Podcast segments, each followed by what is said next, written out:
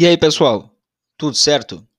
O Descomplica Direito é um podcast voltado ao debate de temas jurídicos relevantes na sociedade de maneira fácil e descomplicada, seja para aqueles das ciências jurídicas ou não. Venha conosco e descomplique também. Vamos lá?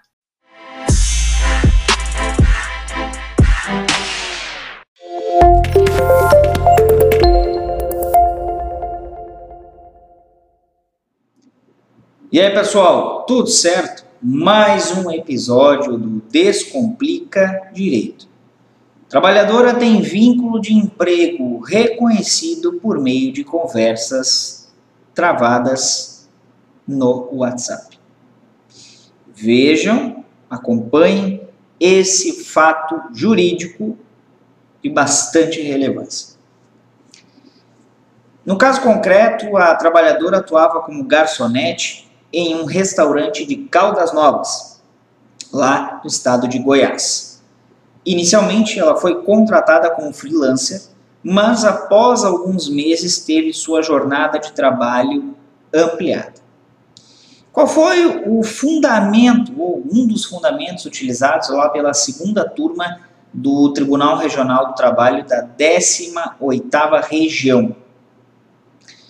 Se o reclamado no caso, o empregador, alega a existência de fato modificativo do direito do reclamante, no caso, o trabalhador, cabe a ele, no caso, a empresa, o reclamado, o ônus probatório referente ao que alegou, ao que foi alegado por ele.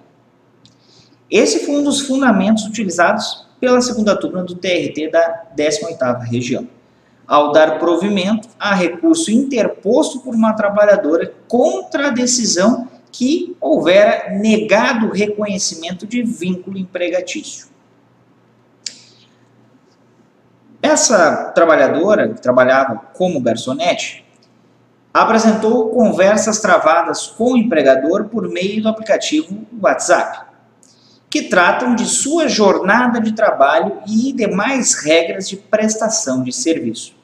O relator da matéria, o desembargador Mário Sérgio Botasso, entendeu que os áudios e prints da conversa, além das testemunhas apresentadas pela reclamante, comprovavam, comprovaram o vínculo empregatício.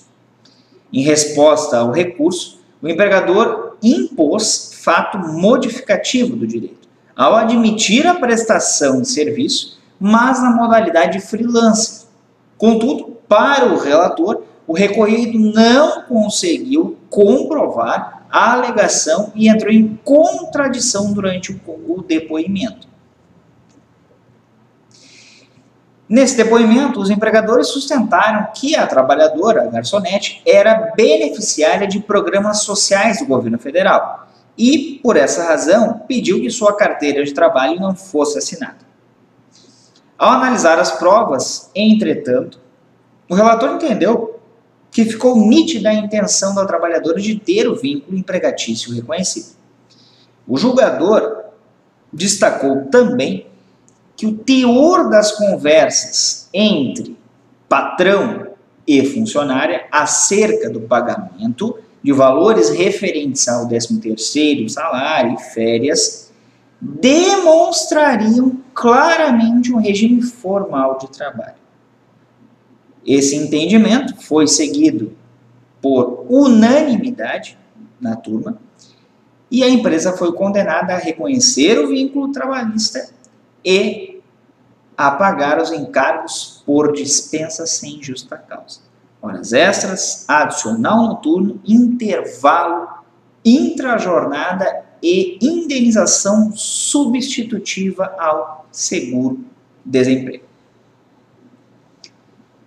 Se quiserem acompanhar a decisão, o inteiro teor do processo, o número do acórdão é o 0010195 88 2021 518 0161 lá do TRT da 18ª região. Mas o que é interessante da gente destacar nisso tudo? Tem um princípio que se aplica as relações de trabalho, que é o princípio da primazia da realidade.